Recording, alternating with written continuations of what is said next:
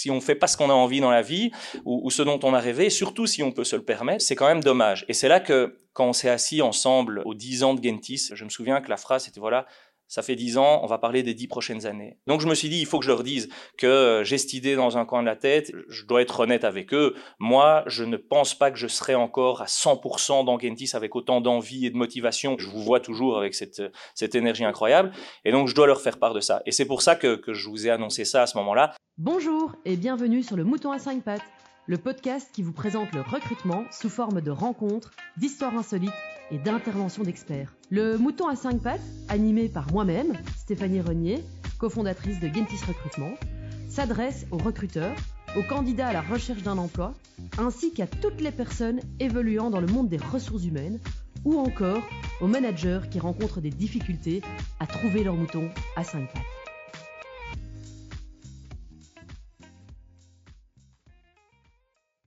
Bonjour à tous et bienvenue dans le Mouton à 5 pattes. Aujourd'hui, bah, épisode ultra spécial puisque bah, forcément j'ai l'immense plaisir, honneur de recevoir mon associé, ou devrais-je dire ancien associé, mais toujours associé quand même dans le cœur, Olivier de Montjoie. Oli, coucou. Coucou Steph, comment vas-tu? Ça fait longtemps Ouais, ça fait très longtemps.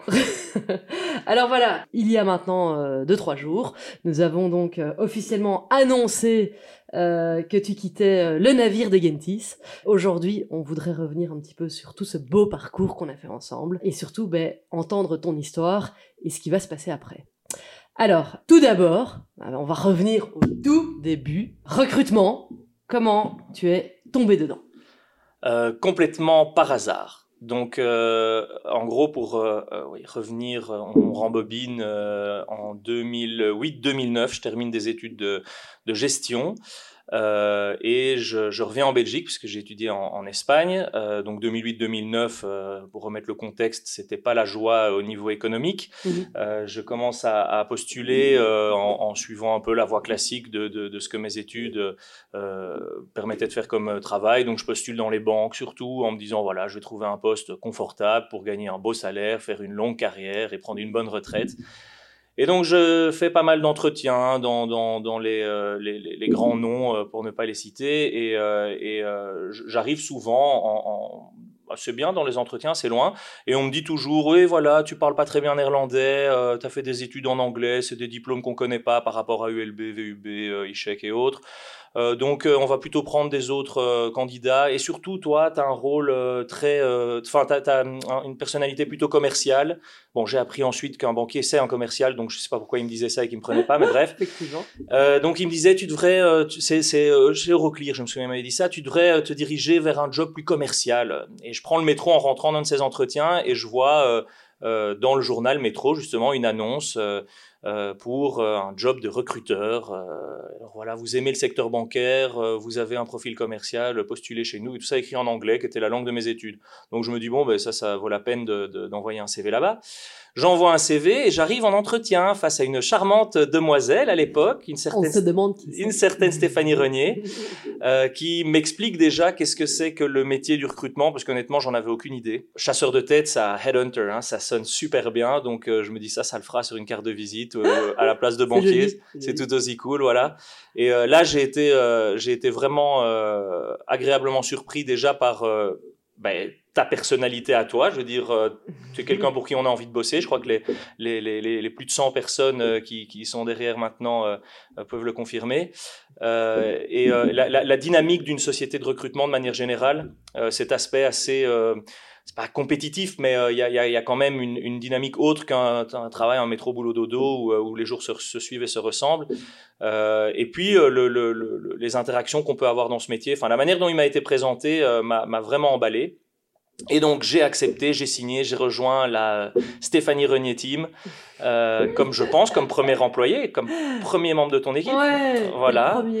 Et, euh, et, donc c'est là que ça a commencé. Et euh, après euh, un peu plus d'un an, un an et demi, quelque chose comme ça, ouais. c'était pas hyper facile au début, puisqu'il fallait rentrer dans le moule, un consultant en recrutement, prendre son téléphone, courir derrière les clients, courir derrière les candidats. Enfin voilà, ce, ce métier qui, ben, qu'au final j'ai fini par adorer.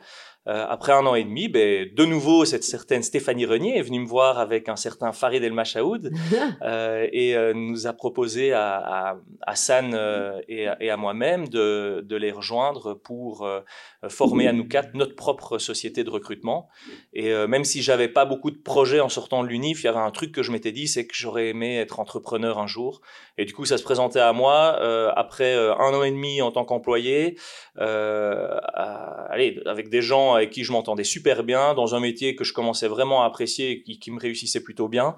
Et du coup, j'ai pas hésité longtemps et j'ai sauté sur l'occasion pour, euh, pour lancer euh, avec vous trois euh, Gentis. Et ça, c'est sûr que c'était une décision que je regretterai jamais de ma vie. Parce que ça, ça a été. Sentiment partagé. Ah voilà, ça a été, ça a été une expérience incroyable. Dès le début, hein, on a, on a, euh, ouais, bah, comme, comme je crois, comme beaucoup de sociétés, on, a, on avait des, des, des rêves plein la tête, des projets sur papier, des business plans incroyables, blindés. Évidemment, rien ne s'est passé comme prévu. Et c'est ça, ça, qui est beau. Et c'est ça qui est génial. euh, surtout qu'on est encore là euh, maintenant pour, pour, le, pour le raconter, hein, parce que malheureusement, ça arrive pas à, toutes les boîtes.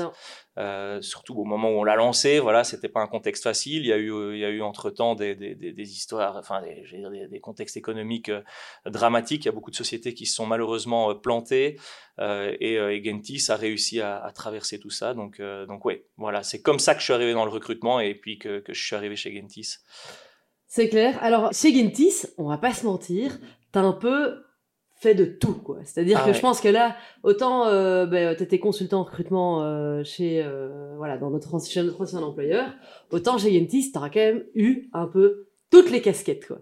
C'est vrai que euh, je pense qu'à part nettoyer les toilettes, j'ai vraiment tout fait. Ouais, et encore, je crois et, et encore, ça a dû. oui, j'ai collé des panneaux dans les toilettes pour dire aux autres de faire attention à la propreté. J'ai même fait ça, ouais. Euh, non, non, c'est sûr, ça a commencé. Ben, euh, je me souviens encore que euh, j'étais avec ma, ma, ma, tenue en train de peindre les armoires les premiers jours de, de, de Gentis. J'ai fait du recrutement sur euh, différents marchés. On a, on a ouvert des marchés. donc, j'avais commencé sur la finance ben, avec toi. Ouais. et puis la, la, construction. Euh, j'ai été team leader. Euh, c'est pas quelque chose qui m'a particulièrement réussi. Bon, c'est-à-dire qu'il y avait une très bonne ambiance dans l'équipe, mais pas beaucoup de billing malheureusement. Euh, mais, euh, mais ouais, ça, c'était la partie un peu plus commerciale. Et puis, un moment, et c'est ça que j'ai adoré aussi, c'est que dès que j'ai, voulu euh, un peu changer, faire autre chose, ben, on était toujours euh, dans une dynamique où on s'écoutait et on, se permettait les uns les autres d'aller dans des, dans des directions pour explorer des, des, fonctions. Donc, je me suis un peu occupé de la gestion administrative, même un peu financière, facture, rappel de paiement, mais aussi compta analytique, les business plans des nouvelles boîtes, enfin, toutes des choses comme ça que j'ai pu faire pour, pour finir euh, sur euh, HireMe slash Wiggly dans la gestion d'un de, d'un projet informatique, euh, travailler avec des développeurs, devenir product owner. Donc oui, là, on, peut dire que j'ai une belle petite collection de casquettes là. sur ces 12 dernières années. Au final, c'est quelle casquette que tu auras préférée? Je pense que ah, c'est difficile d'en de, d'en donner une en particulier, mais c'est celle que j'avais quand on était assis à quatre autour de la table en se disant, OK, qu'est-ce qu'on a fait et qu'est-ce qu'on va faire? C'est celle de, il y a rien à faire, c'est celle d'administrateur de manière générale. C'est la, c'est la plus agréable. Tu as une vue hélicoptère sur une entreprise, euh, tu, tu, tu, tu, peux te permettre d'essayer des choses à un niveau ben, voilà, ultime dans l'entreprise, il n'y a rien à faire. Quand tu es, quand es commercial, ben, tu es cantonné dans une fonction. Quand tu es, quand es admin ou quand tu es financier, tu es cantonné dans une autre. Donc là, tu as vraiment cette vue sur tout et, euh, et, et, ça te permet de toucher à tout et c'est celle que je préfère, clairement. Ouais. Ok, et alors, euh, bah c'est vrai, parce que, bon, alors on va pas refaire toute la rétrospective, euh, mais je me souviens de quand on a signé tous les contrats pour l'ouverture à Casablanca, euh, où on avait pris des photos, voilà, sur la digue, l'ouverture des bureaux, ça restera aussi, voilà, à chaque fois un grand moment ben, d'émotion. mais au final, on arrive tout doucement vers 2020, la crise, ben, forcément, le Covid tape au mois de mars. Euh, et là, en fait, euh, qu'est-ce qui se passe euh, dans ta tête? Mais c'est, c'est pour pour avoir toute l'histoire, il faut remonter bien avant 2020 en fait. Euh, moi, j'ai, euh, j'ai j'ai toujours adoré la nature de manière générale. Ça peut paraître un peu bateau, mais voilà, il y a il y a, y a des petits enfants. J'ai j'ai deux petits garçons. Quand je leur demande ce qu'ils vont faire, c'est un peu plus classique. Ils sont, euh, ils me disent qu'ils vont être pompiers, policiers, astronautes ou un mix des trois. Moi, déjà tout petit, c'était, je sais pas comment à cet âge-là je savais même ce que c'était, mais je disais que je voulais être ingénieur agronome. Et puis je pense qu'un peu comme tous les, rêves d'enfant, on met ça un peu entre parenthèses, on se tourne vers des, des études un peu plus mainstream parce qu'il y a une, pression sociale ou parce qu'on oublie euh, ce, ce, dont on a envie quand on est enfant. Et euh, bref, donc j'ai fait les études de gestion et, et je suis arrivé, comme je l'ai expliqué, dans le recrutement chose que je regrette pas du tout, mais j'y suis arrivé, voilà, parce que euh, je cherchais un boulot un peu plus général et qu'avec un diplôme de gestion, j'allais pas me lancer dans l'agriculture, ça c'est clair. Et, euh, et, et, je pense que je dirais pas que le Covid a été un élément déclencheur. Moi, je crois que c'est plutôt justement les, mes, enfants qui, en grandissant, ont commencé à me demander qu'est-ce que je faisais comme métier et à commencer à, à, à me dire ce que eux voulaient faire comme métier. Et c'est là que j'ai commencé à me rappeler ce que moi j'avais comme, comme envie à ce moment-là et à me poser la question de, me dire tiens mais pourquoi est-ce que je l'ai pas fait et, bon ça voilà on sait pas revenir en arrière mais et pourquoi est-ce que je le ferais pas en fait?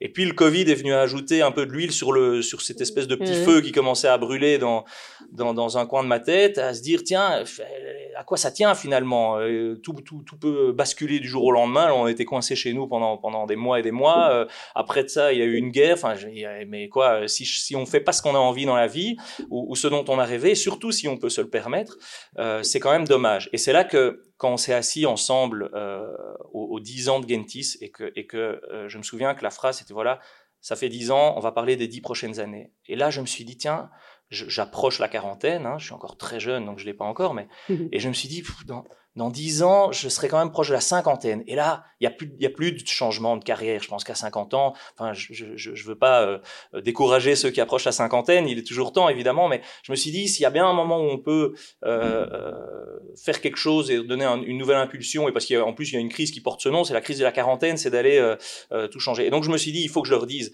que j'ai cette idée dans un coin de la tête et que je dois être honnête avec eux. Moi, je ne pense pas que je serai encore à 100% dans Gentis avec autant d'envie et de motivation que eux ont, parce que je voyais, je voyais, je vous vois toujours avec cette, cette énergie incroyable, et donc je dois leur faire part de ça. Et c'est pour ça que, que je vous ai annoncé ça à ce moment-là. Et le fait de le dire en plus, ça m'a fait du bien parce que ça, ça, ça m'a permis de, de, concrétiser ce truc et ça m'a mis une petite pression aussi. Voilà, maintenant, le, le, le, j'ai lancé le pavé dans la mare, maintenant il va falloir suivre. Et, et depuis ce moment-là, je l'ai, je l'ai pas regretté une seule fois. Je, j'ai commencé à, à, faire toute une série de formations pour pouvoir justement aborder ce nouveau métier. Mmh. Euh, et, euh, et puis, et puis on a fait, on a eu les discussions qu'on a eues, on a fait les démarches qu'il fallait pour, pour, pour faire en sorte que ça se fasse. Et vous avez fait euh, tout pour que ça puisse se faire de manière à ce que voilà, je puisse prendre mon envol. On est justement dans une salle avec plein d'oiseaux sur les murs. Du coup, c'est c'est une belle image.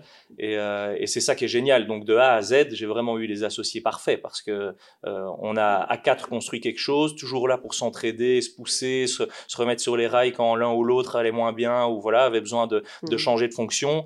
Euh, et, et, puis ben, même quand il était question de, de partir et d'aller faire complètement autre chose, ben, de, de, faire en sorte que ça puisse se faire pour le bien de celui qui le voulait comme pour le bien de la boîte. Donc ah mais euh, c'est clair que nous on t'aurait jamais laissé partir.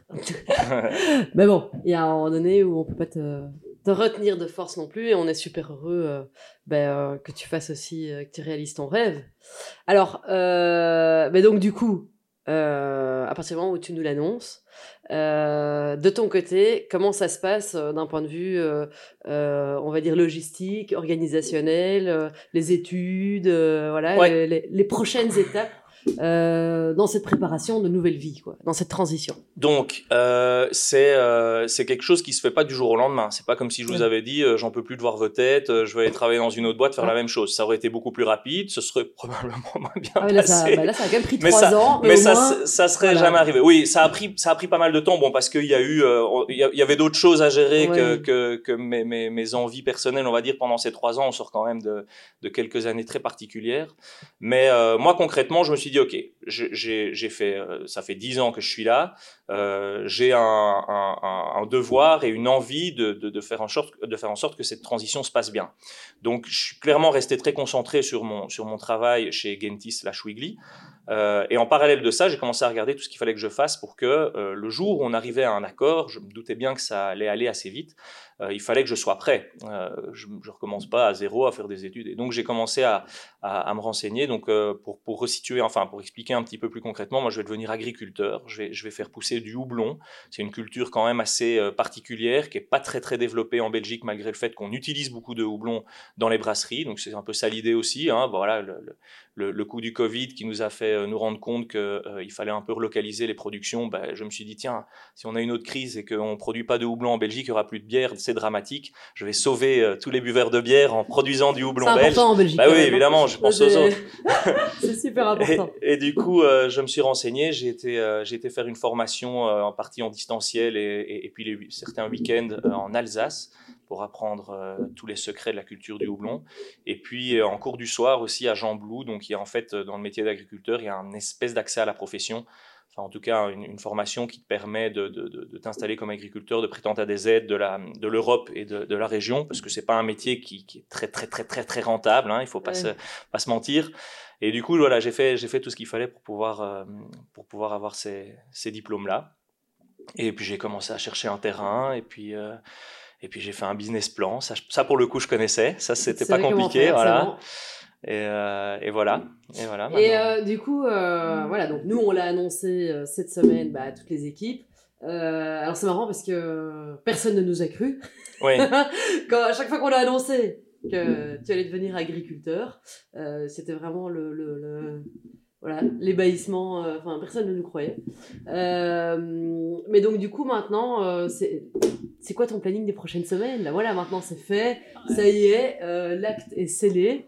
Qu'est-ce que qu'est-ce que tu vas faire? Eh bien, donc, l'installation effective, le moment où l'image que tout le monde a dans sa tête, moi avec mon chapeau de paille dans, son, dans mon tracteur, ce sera a priori dans un an.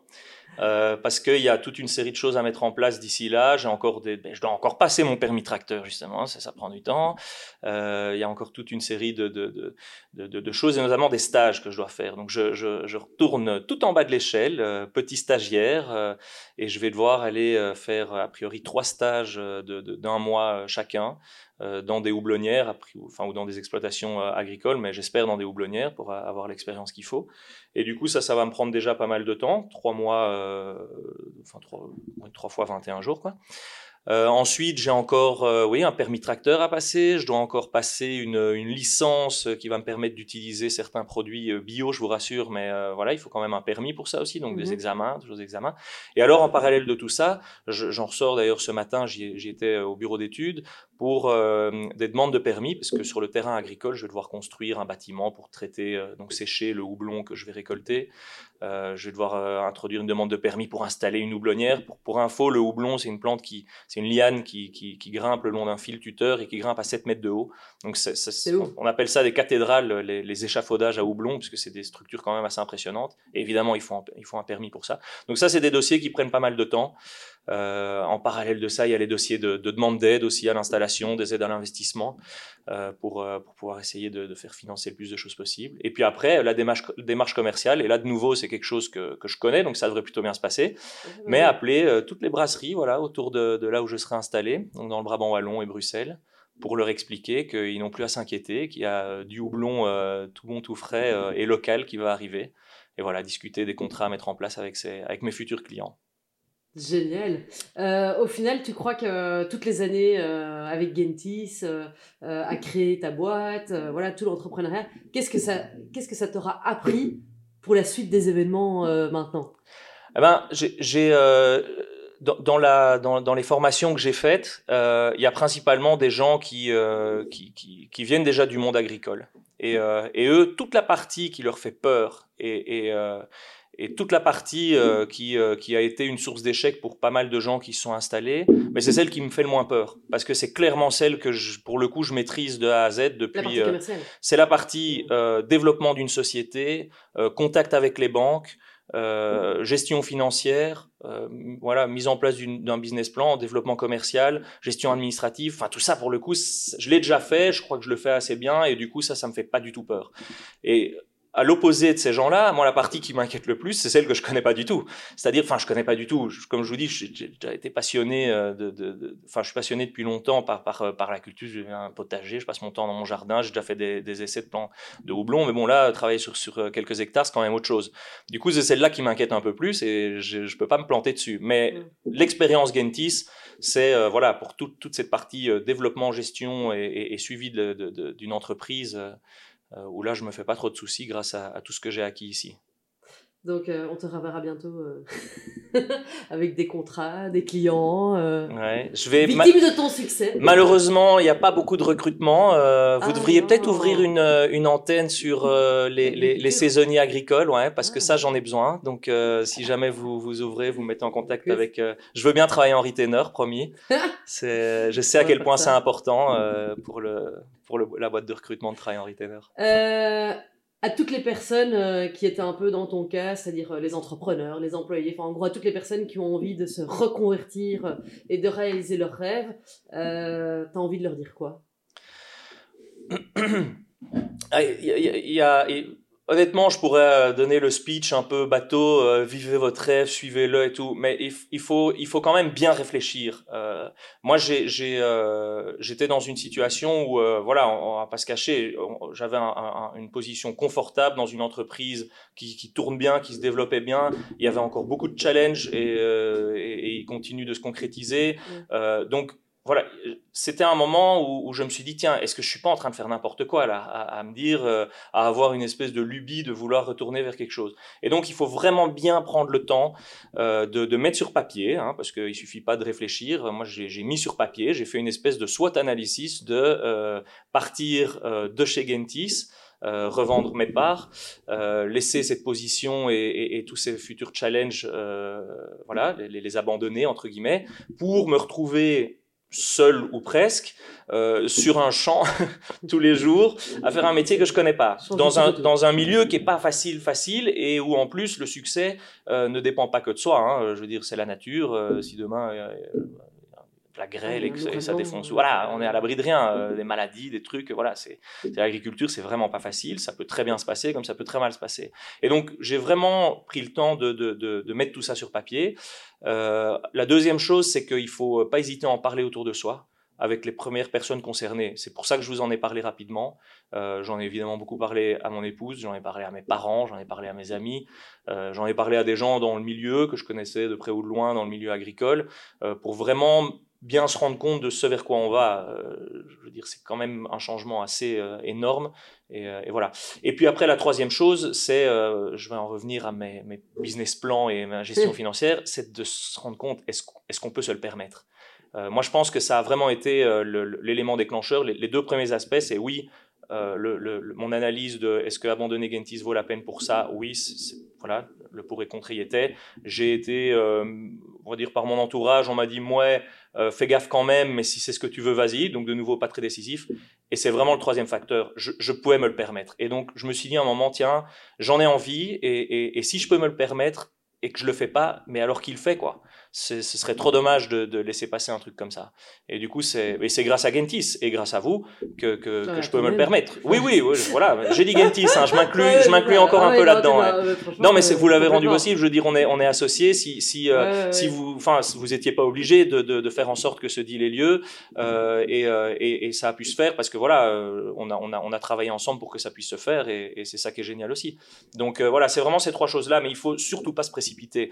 moi, j'en parlais encore euh, bah, avec mon père qui me disait ah voilà euh, euh, ça s'est fait ça a pris du temps mais ça s'est fait. Je dis oui mais finalement je suis très content que ça ait pris du temps. Parce que déjà ça a permis de me former hein, je viens d'expliquer tout ce que j'ai pu faire pendant ce temps-là en parallèle de continuer à travailler chez Gentis. Et puis ça a permis aussi de, bah, tant que c'était pas signé c'était pas fait. Donc il y avait toujours cette possibilité de, de vous dire à un moment écoutez les gars non je, fais un, reboot de la machine je suis reparti avec vous pour 10 ans parce qu'en fait c'était une lubie ça m'est passé et tout. Il faut bien laisser le temps à ce genre de réflexion de de, de, se poser pour être sûr qu'on ne fait pas une bêtise. Quoi. Et il y a des moments où on y a cru. Tu revenir sur ta décision. Et, il y a certains mais il y a eu des petits moments de doute aussi, ouais. parce que voilà, il y a rien à faire. C'est une boîte ici, c'est excitant. Il y a plein de trucs qui se passent. Il y a Dubaï qui vient d'ouvrir. Il y a, il y a, d'autres projets dans, dans le pipe. Je, je, vais essayer de pas faire de gaffe en les citant, alors qu'ils sont pas officiels. Mais euh, non, non, c'est sûr. Il y, a, il, y a, il y a plein de trucs géniaux qui se passent ici. Mais après, voilà, c'était de, de se dire j'ai déjà vécu tellement de chouettes choses ici. Est-ce que j'ai pas envie d'aller un moment faire quelque chose qui me trotte dans le fond de la tête là depuis depuis depuis, voilà depuis des années, depuis depuis pour le coup des décennies. Euh, c'est là qu'à un moment on dit allez go, let's go. Eh bien, let's go, Olivier. Euh, un tout grand merci en tout cas pour le partage euh, de ton histoire. Euh, inutile de te dire qu'évidemment, je te suis euh, aussi ultra reconnaissante euh, pour toutes ces années, que de toute façon, ce n'est qu'un au revoir.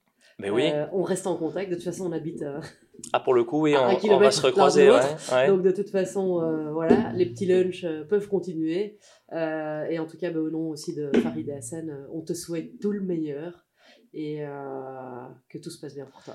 Eh ben, merci mille fois. Et moi, euh, bah, évidemment, je viendrai, euh, quand j'aurai un peu trop froid sur mon champ, je viendrai me réchauffer au bureau, euh, m'asseoir derrière un ordinateur, voir un peu comment ça fait. Et non, et puis, et puis pourquoi pas, pourquoi pas une update dans, dans, dans un an, dans deux ans, hein, voir si tous mes beaux rêves sont concrétisés ou si je suis en train de pleurer pour revenir. On pourra venir sur ton tracteur. Eh ben, évidemment, mais vous faites, vous faites des petites sorties de société, vous venez un peu prendre l'air à, la, à la campagne, je suis pas loin, non, c'est clair. Ça des bons saisonniers agricoles. Ben, tout à fait. Tu fais les, les, ceux qui commence ici euh, pendant la formation, de voir si, si, sont, euh, si c'est des bons travailleurs. Tu me les envoies, je, je, te fais un petit feedback. Et non, et, et puis, euh, et puis pour vous, ben, ouais, je, comme je l'ai dit, je remercierai jamais assez pour les 12 dernières années et, et puis pour les je sais pas combien prochaines années que vous m'offrez d'une certaine manière aussi, en ayant fait en sorte que, que tout ça ait pu se concrétiser. quoi. Eh bien, ce sera le mot de la, de la, fin de cet épisode en tout cas. Euh, donc, euh, merci pour tout et euh, bonne journée à tous. Merci Steph, bonne journée. Merci de nous avoir suivis jusqu'à maintenant. Nous espérons que cet épisode vous a plu. Si c'est le cas, n'hésitez pas à nous soutenir en vous abonnant, en partageant notre contenu et en nous laissant 5 étoiles sur votre plateforme d'écoute préférée. Pensez aussi à nous suivre sur nos réseaux sociaux afin de vous tenir au courant des dernières actualités du mouton à 5 pattes. Merci beaucoup et à bientôt pour un nouvel épisode.